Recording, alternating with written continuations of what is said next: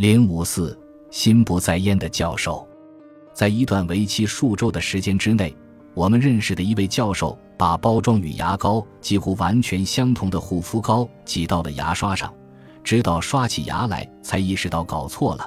他用咖啡壶量取了水，把壶放在咖啡机上，打开电源，发现什么都没发生，这才意识到他没有把水倒进咖啡机的水箱里。当他做一个关于动态艺术的讲座时，使用了“动觉艺术”这一术语。大多数人每天都在犯着这类愚蠢的错误。作为对注意的批判性思维的一项练习，请记录你自己几天之内心不在焉的行为，然后将其归类整理。很可能你会发现，绝大多数错误要么是由于自动加工，要么是由于你在注意别的事情，或者兼而有之。以戏剧或足球比赛为例，你注意到的只是整个活动当中的一小部分信息，你很可能有选择性的关注一些线索，而对其他人关注较少。你的注意之所以有选择性的原因是：第一，你的信息处理能力受限于，想象一下互联网的带宽；第二，你对选择哪些特征加以注意施加了一定的控制。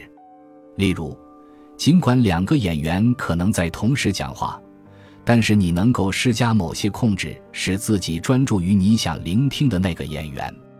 而在足球比赛中，你可能只关注所有球员当中的一个，比如中锋。第三，你对事件的知觉与对刺激材料的自动加工有关。第四，最近关于注意的神经基础的研究表明。人脑的注意系统独立于脑的其他系统，如信息加工的各个系统。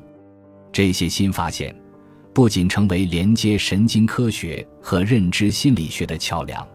而且在注意的认知理论方面也颇有注意。最后，你所注意到的那些事物是你有意识的体验中的一部分。这五个主题是注意研究的核心。下面介绍一些与注意相关的重要领域。